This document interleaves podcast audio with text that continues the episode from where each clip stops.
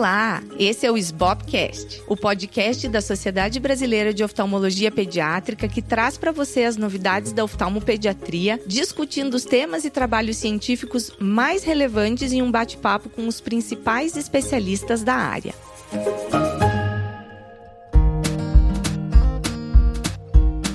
Eu sou a Luísa Hopker, atual presidente da SBOP. E hoje eu tenho o prazer de receber a doutora Andréia Zin. A doutora Andréia Zin é oftalmopediatra, pesquisadora do Instituto Fernandes Figueira da Fiocruz e médica do Instituto Brasileiro de Oftalmologia. A doutora Andréia Zin trabalha com retinopatia da prematuridade há muitos anos e hoje ela vai contar para gente sobre a nova classificação de HOP e vai contar tudo sobre os bastidores e sobre o estudo que foi realizado que trouxe para gente uma nova classificação da retinopatia da prematuridade. Seja bem-vinda, Andréia. Olá, Luísa. Muito obrigada pelo convite de estar aqui, né, conversando com você sobre retinopatia da prematuridade, que é um assunto assim que para mim é bastante especial, né? São de fato muitos anos dedicados ao estudo, né? E eu comecei como oftalmologista pediátrica na época que eu fiz residência, a gente não tinha treinamento. E no início, isso eu vou te dizer, início dos anos 90, justamente isso coincide com a implementação das unidades neonatais aqui no Rio de Janeiro. Então, realmente é, foi desbravador, né? A gente teve que aprender a examinar de uma maneira bem raiz, né? E, legal, Andréia. E me conte uma coisa, como que você, assim, chegou no HOP? Porque você fez a tua especialização, né, em oftalmologia pediátrica, mas o que, que te despertou para seguir na retinopatia da prematuridade lá nessa época quando você começou? Bom, é, a oftalmologia pediátrica ela é uma especialidade muito especial, né? Ela dá oportunidade para gente para navegar em diversas áreas da oftalmologia e é, sendo que a gente tem o paciente pediátrico que é como eu sempre digo um paciente que está sempre em modificação. Toda vez que aquele paciente volta, ele é outro paciente, porque o desenvolvimento impactou em como está a visão. Então, assim, eu comecei, na verdade, trabalhando com baixa visão. E comecei a perceber, é, eu fazia isso no meu, eu estava começando o consultório e eu tinha um atendimento que a gente chama de pérola, né? Um atendimento sem custo, sem ônus, para várias instituições aqui do Rio de Janeiro. E eu comecei a perceber que muitas das crianças com baixa visão ou cegueira que eu estava recebendo naquela época eram cegas por descolamento de retina. E óbvio, a gente vai fazendo anamnese e vai percebendo, eles eram prematuros. Então, naquela época, no início dos anos 90, coincidindo com a implementação das unidades neonatais aqui no Rio de Janeiro, eu percebi que eu tinha uma quantidade enorme de crianças cegas. E aí foi despertar a minha curiosidade para estudar o assunto e é, como é que eu diagnosticava, como é que se evitava, né? E aí eu fui descobrir que retinopatia da prematuridade era uma causa tratável de cegueira. Porque até então eu sou da geração que fazia prova de residência assim: ah, qual é a causa de cegueira em prematuro? Fibroplasia retrolenticular. Assim que a gente conhecia a HOP, que era a, aquela placa branca atrás do cristalino, ou seja, uma retinopatia da prematuridade 5 já ali, que a gente não tem nada para fazer. E como que você começou nas UTIs neonatais, assim, a triar? Você teve alguém que te ajudou, é, né, a, por exemplo, fazer a, o fundo de olho? A, a, gente sabe que não é fácil, né, começar, mesmo pra gente que é um pediatra, aprender a olhar na retina periférica onde está a retinopatia. É, se alguém te orientou, assim, no começo, ou como você falou, foi na raça, mas já tinha algum esquema de triagem nessa época, de guideline? Conta para nós um pouquinho. Eu, na época, a única pessoa que estava aqui no Rio de Janeiro, que já era uma pessoa bastante estabelecida, era o Dr. Mário Mota, do Hospital dos Servidores do Estado.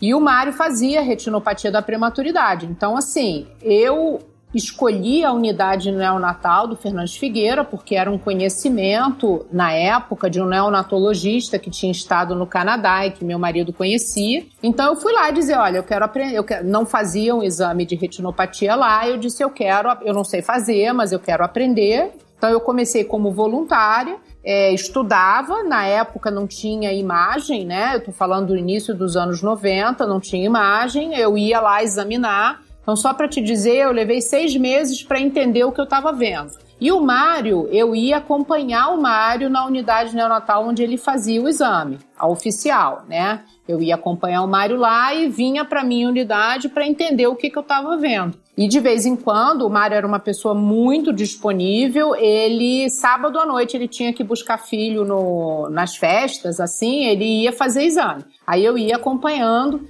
E eu dizia, ah, eu tô com uma dúvida assim, assado. Ele dizia, então vamos lá ver. E aí a gente ia, sábado à noite, lá na unidade neonatal do Fernandes Figueira, com o Mário Mota, uma pessoa que eu sou super, assim, grata, é uma pessoa super generosa e que foi quem de fato me ensinou. Tenho, tive vários outros professores, né? A Cláudia Amaral, que trabalha com ele, retinóloga, o Luiz Fernando, que é um outro retinólogo que no início aqui no Rio, que eu comecei a fazer o, o, programa de triagem, me ajudou muito com o tratamento.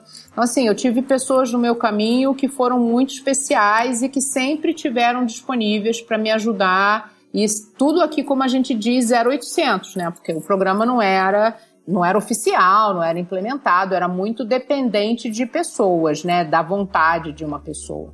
Mas que maravilhoso, né, Andréia? Porque também depois disso você se tornou a maior multiplicadora né, de conhecimento de retinopatia da prematuridade, provavelmente, aí Brasil afora. E eu digo pela minha geração, porque eu aprendi a fazer hop com você, né? Então. Muita gente, né? Eu acho que assim, aqui no Brasil, vou ser bem justa, eu acho que a maior treinadora multiplicadora é a Nilva, né, na, na Unifesp, porque ela tem um programa formal e ela começou a fazer hop muito antes de mim. Então tem o João Borges lá no sul. Então assim, tem umas pessoas muito, muito importantes. Eu tive a sorte não apenas de encontrar o Mário, né, mas eu tive a sorte de encontrar uma pessoa em especial, que é um pesquisador inglês chamado Alan Foster, que é uma pessoa muito importante no campo da prevenção da cegueira, e foi ele que me apresentou para uma pessoa também que definiu o que eu faço hoje, que é a professora Claire Gilbert, né, lá da London School. Então, assim, todos os passos foram muito monitorizados por eles e orientados, como é porque, só para você ter uma ideia, eu fui para um evento e o Alan Foster falou assim para mim: Mas por que, que você não implementa o programa de retinopatia no Rio de Janeiro? Eu falei: Esse cara bebeu, tá louco. Como que eu, uma pessoa sozinha, uma médica que nem tinha emprego, não, não trabalhava na Fiocruz, era voluntária, vou para o Sistema Municipal de Saúde do Rio, 17 unidades neonatais, e vou fazer uma proposta de implementação. Com que dinheiro? Como é que eu vou equipar? Então, assim, foi tudo muito apoiado e planejado, cada passo. Mas ainda bem que aconteceu, né? É. E me conta um pouquinho como foi que você foi convidada para esse grupo que fez a nova classificação da retinopatia da prematuridade, como que você foi para lá? Conta um pouquinho das reuniões para gente também. Olha, é o grupo, ele é um grupo de pesquisadores, né, que eu já trabalhava com alguns deles. Esse grupo, ele se conheceu Quer dizer, as pessoas já se conheciam, mas assim, a, o grupo internacional, se você pensar a primeira classificação internacional de 84, ela não foi internacional. Ela foi uma classificação americana, né, de múltiplas unidades, múltiplos pesquisadores americanos, com o Alistair Fielder, que é inglês, mas ela não foi internacional. Ela não teve pesquisadores da Ásia, até porque a HOP naquela época era é, uma doença que acontecia nesses países, porque o estágio de desenvolvimento é, dado cuidado neonatal aqui no Brasil, na África então nem se fala, né? Mas na Ásia também não era. Então, assim, as coisas foram evoluindo. Então, em 2006, teve o primeiro Congresso Internacional de Retinopatia da Prematuridade na Lituânia. É, aqui do Brasil estávamos eu e o João, o João Borges, é, e aí foi lá que eu conheci, eu apresentei trabalho, eu já estava apresentando, fazendo meu estudo aqui, é, a pesquisa do meu doutorado, foi apresentei os resultados preliminares lá, Foi lá que eu conheci é, o professor Brian Darlow, da Nova Zelândia, que foi um grande parceiro de pesquisa aqui conosco, né, um neonatologista. Esse evento de HOP, ele envolve neonatologista e oftalmo. Então, lá que eu conheci o Michael Chung, que era um cara que estava recém saindo é, da sua residência, o Dr. Flynn, John Flynn, que é um, nossa, um, nome assim, né? É, sabe assim, quando você vê um artista de cinema que você vai pedir um autógrafo? Eu tava nesse congresso, eu tava assim, porque eu tava, era um evento micro, pequeno, na Lituânia, sei lá, devia ter 40, 50 pessoas, e aqueles papas. O, o Graham Queen, que para mim, né, o Graham Queen foi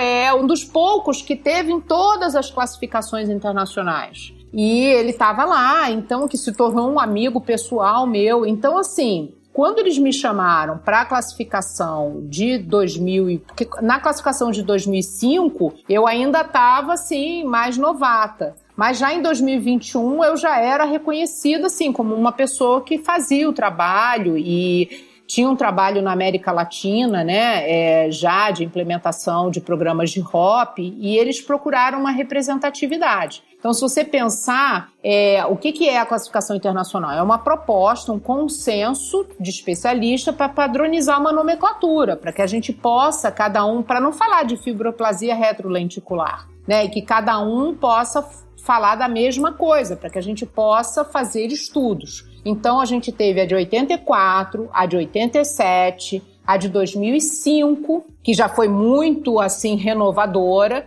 e aí de 2005 até essa de 2021. Então foi um grupo que se reuniu pela primeira vez em 2019, um grupo liderado pelo Michael Chang, Graham Quinn, o Alistair Fielder e o Paul Chan de Chicago. E aí eles chamaram diversos pesquisadores de diversas regiões do mundo, né? Foram 17 países, 14 oftalmologistas pediátricos e a sua grande maioria foram 20 retinólogos. São retinólogos não é, especificamente pediátricos, são retinólogos de adulto que se dedicam a HOP, né? Por que, que a gente se reuniu? Porque assim, a gente sentia falta, tinha muita subjetividade de vários elementos da classificação, porque a classificação é rígida, né? E quando você começa na prática, você vê que, pô, isso aqui não está coberto. Na primeira classificação de 87, tinha aquela fotinho lá da doença plus, e eu falei, mas esse, esse vaso está ficando estranho. Mas pulava, é que nem óculos bifocal, né? Pula do longe para o perto, assim, não tem uma transição. Então, é, em 2005, eles reconheceram o Plus, né? E agora, em 2021, esse todo esse contínuo, né, de, de doença. Então tinha essa subjetividade. O outro aspecto que foi considerado importante foi o avanço das técnicas de imagem, né? Então, muita gente fazendo imagem e o que você vê na imagem não é o que você vê na oftalmoscopia indireta. Muita gente fazendo imagem com câmera de grande ângulo, mas muita gente fazendo imagem com celular, né, o grupo aqui da América Latina, o Pedro Azevedo, né, o Guilherme Monte Oliva, a Gabriela Seidman da Argentina, né, o Pedro é da Colômbia, eles são experts e faziam uns filmes maravilhosos. Então tem essas técnicas, né? Outra coisa que mudou, forma de tratamento. A gente estava fazendo tratamento. Se você pensar 84, 87, tratamento com depois da classificação veio o ensaio clínico. Então, tratamento com crio. Para a mudança do tratamento de crio para o laser, não foi preciso fazer um ensaio clínico, né? Você vê, você tinha uma robustez de resultados, porque você tem que pensar o seguinte: a gente saía de uma situação que as crianças ficavam cegas. Era preciso prevenir cegueira, descolamento da retina. A crio tinha uma série de complicações, né? As crianças ficavam mega míopes, muito mais do que com laser. Se o pessoal fala da miopia do laser, a crio era uma queimadura giga, né? A gente fazia não tinha oftalmoscopia indireta, né? Você fazia com a oftalmoscopia e aquele ponteiro eu aprendi a fazer. Eu fiz crio com o Mário. Então tem a questão da mudança do tratamento, né? Com o anti-VEGF. E um grande reconhecimento, aí eu acho que foi muito legal, de que a doença não é a mesma em todas as partes do mundo. Dependendo do cuidado, não é uma doença do olho isolada, ela depende muito da qualidade do cuidado neonatal. Então, esse reconhecimento que o nome é retinopatia da prematuridade, mas você pode ter diferentes formas de apresentação dependendo do nível de cuidado neonatal, é que fez com que diversos profissionais do mundo inteiro, inclusive nessa classificação, teve gente da África. Porque você está vendo em Nairobi, você vê na África do Sul também, né, em Johannesburg, né, em Cape Town, você tem unidades neonatais. E essas pessoas precisavam trazer é, a sua experiência. Então, assim, fomos divididos em três grupos. Um grupo que vai, ia falar da fase aguda, que foi o grupo que eu fiquei, né, de estágio 1, 2, 3, é coordenados ali pelo Graham Queen. É, a regressão, uma coisa importante, teve um grupo que era regressão, e reativação, porque com o tratamento do anti-VEGF, a gente estava tendo que lidar. É, se você tratava com laser, você não tinha. Re... É, era muito difícil você ter uma reativação da doença. E eu até hoje tenho dificuldade. Eu não acho que é reativação. Eu acho que é uma outra doença. E aí teve um grupo que se dedicou a isso, a questão do tratamento e como é que a doença cicatriza e o que, que é reativação. E um grupo que se dedicou a toda a questão da imagem, que foi liderado pelo Domenico Lepori, que é um italiano de Roma que trabalha muito com imagem, um cara super bacana, né? Então a gente trabalhou desde 2019, aí nós tivemos algumas reuniões presenciais na academia de oftalmologia, teve reunião que foi feita só para isso. E aí, sabe, sala cheia, discussão, a gente se reunia em grupo, depois voltava para discussão, olha imagem. E você imagina, a gente tinha ali 34 profissionais do mundo inteiro dedicados à HOP. Gente como Michael Shapiro, gente como a doutora Hartnett, que para mim, assim, era assim, a, Aldina, a Nina Berrocal, né, da, do Bascom Palmer, e aí, você discutindo e as pessoas não concordavam. Botava as imagens de Hop ali, o que, que vocês acham que é isso? E eu, o pau quebrava. E eu falava assim, graças a Deus, porque é bom que você vê que não, é, não existe, né, aquela coisa tão certinha. A gente tem as variações de interpretação.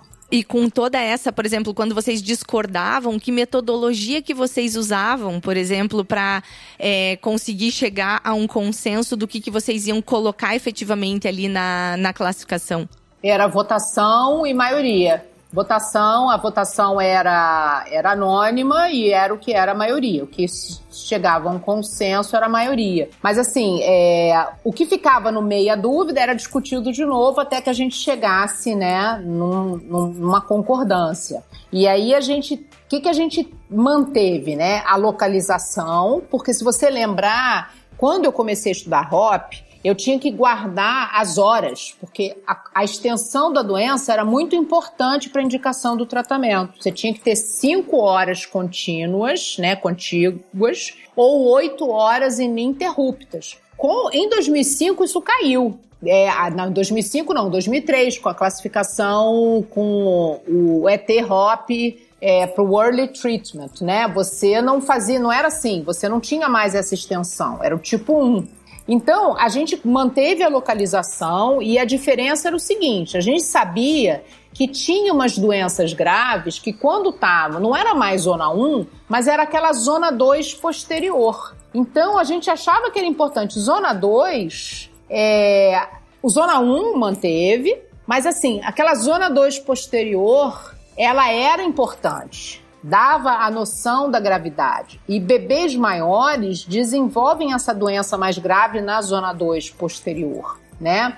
A gente manteve os estágios, porque isso é uma coisa, essa, essa marcação muito, muito importante, e esse aspecto circunferencial né? Então, assim, de inovação veio essa zona 2 posterior, que era uma métrica, né, dessa classificação, um refinamento, digamos assim, né, da classificação. Uma coisa que já tinha sido mencionado e que eu até foi uma das que falei, isso não é novidade, esse NOT que eles falam, né, essa indentação, porque não é certinho. E eu, quando estou ensinando, eu falo isso, né? Quando a gente vê uma indentação indo para uma área mais posterior, isso é sinal de gravidade. Olha aquele lugar ali, que aquele lugar vai piorar primeiro. Então, isso era uma indicação de gravidade também, né? Esse NOT, e a gente tem que botar lá agora. É HOP, 2 ou HOP 3, segundo NOT na zona 2, ou seja, ele até sinal de que você tem aquele NOT na zona 2, né?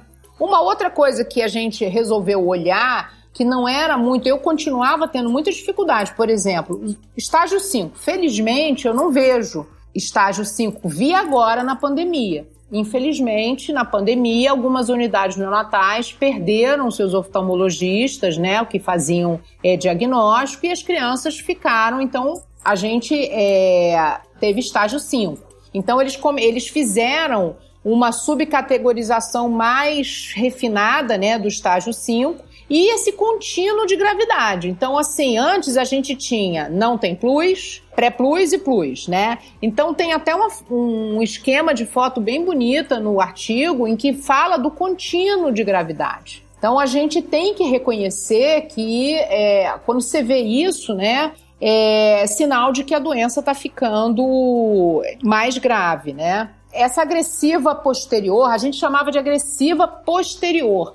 E esse caiu o posterior. Caiu por quê? Porque não era só na zona 1. As, as crianças maiores faziam uma forma grave de doença. Então ela é uma HOP agressiva. E por fim, uma coisa que era importante, a gente estava falando, é dessa história. Como é que a doença regride? Regrediu pelo laser ou regrediu porque você só fez o anti-VEGF, né?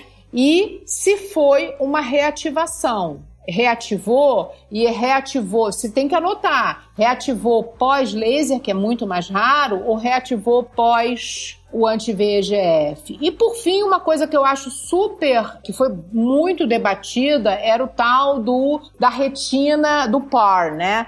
Que é o, a persistência da retina avascular, que isso foi um conceito muito importante trazido pela imagem Muitas vezes a gente só reconhece porque você faz é, a angiografia, né? E áreas extensas, mesmo com laser, de avascularização e que mostra que a gente isso impacta na nossa prática clínica, né? Você vai ter que seguir essa criança por muito mais tempo. Então, as novas formas de doença mudaram. Antes você dava alta e dizia: olha, você vai acompanhar, vai ter que fazer o exame oftalmológico, sabia que podia dar miopia né? Então acompanha, mas e agora? Você vai, você tem esquema para acompanhamento dessas crianças tratadas por anti-VEGF? A gente tem que repensar.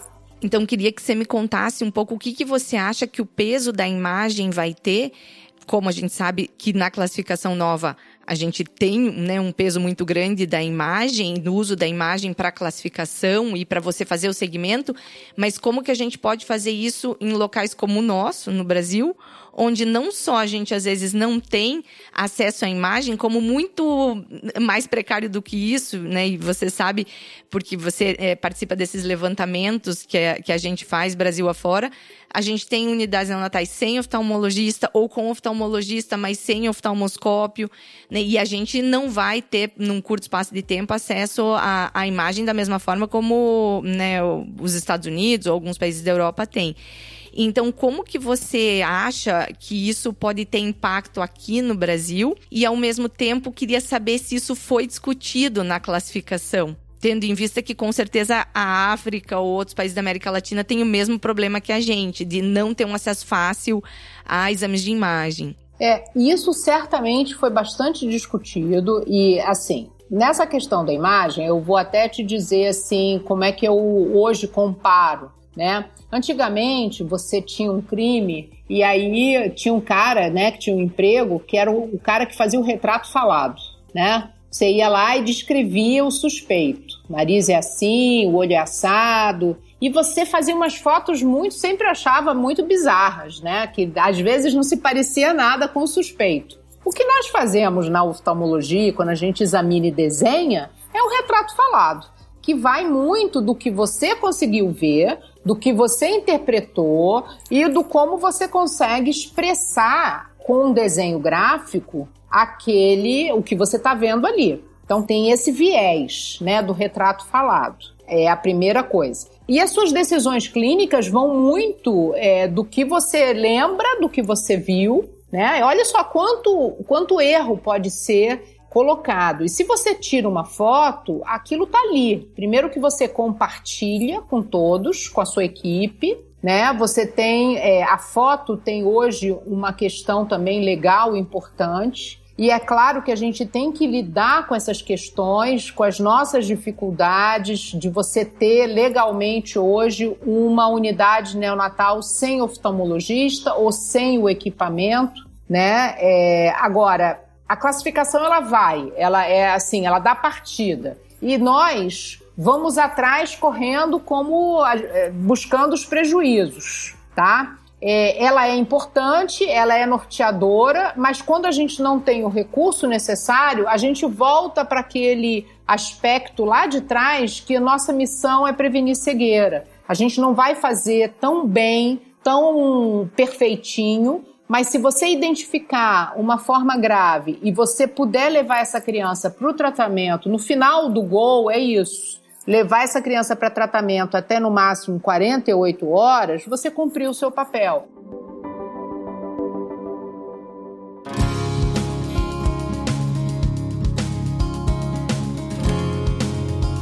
Andréia, para finalizar, vou fazer uma perguntinha para você. Sobre a classificação nova, assim, quais são os pontos que você acha que foram assim mais importantes de terem sido colocados no papel? Assim, se você puder me citar um, o principal, ou se você achar que não dá para ser um só ou dois, o que, que você acha que foi mais importante de ter mudado e ter sido colocado no papel efetivamente no novo artigo? Olha, eu acho que uh, essa classificação internacional, quando a gente olha com carinho e reflete, ela está levando a uma mudança das indicações de tratamento, tá? Para que a gente tenha resultados melhores. O que eu acho que foi muito, muito importante foi o reconhecimento da persistência da retina avascular, que isso era uma coisa assim muito, alguns sabiam, alguns vinham, mas não era um conhecimento compartilhado, tá? E a regressão. Eu acho que esse o outro ponto era a diferença de regressão se foi espontâneo, se foi após o tratamento e que tratamento, se foi anti-VEGF, porque não é igual para todo mundo. Você faz, porque tem muita gente fazer o anti, eu não sou contra, eu faço. É mais fácil, né? Você não é, é rápido, mas ele é mais trabalhoso depois. Então eu sou do time que ainda prefiro fazer um laser quando tem indicação de fazer laser só, porque eu dou alta para esse paciente mais tranquila, porque a regressão ela é, ela acontece, né? E é, você tem menos reativação quando você trata com laser. Então eu acho que assim essa diferença da forma do tratamento, de reconhecer a regressão, como é que ela é feita, porque ela tem implicação no segmento, eu acho que para mim, que faço o segmento, é, ela foi mais importante. Talvez para outras pessoas, por exemplo, para os retinólogos que tratam e que fazem cirurgia, ter o estágio 5 definido, se eu vejo o nervo óptico, porque antigamente era funil fechado, funil aberto, né? Hoje não, o estágio A você vê o nervo óptico, né? O B você não vê. E o C é que você tem alterações até de segmento anterior. Então, para um cirurgião de retina, ter essa definição, porque se você tem o estágio A, seu funil é aberto, os resultados são melhores. Então, talvez para o cirurgião de retina isso tenha sido né, a cereja do bolo. Para mim, que faço o segmento, eu acho que essa história de persistência de retina vascular e da regressão é importante. E muita gente acha que o reconhecimento desse contínuo, né, que a gente deve começar a tratar antes no que seria o pré-plus. Então, eu acho que a gente ainda vai ver muita discussão em relação a isso.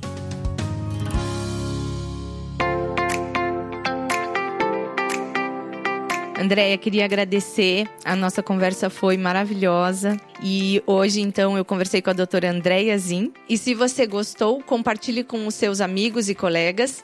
E lembre-se que estamos nas principais plataformas de áudio: no Spotify, Apple Podcast, Deezer, Google Podcast e Amazon Music.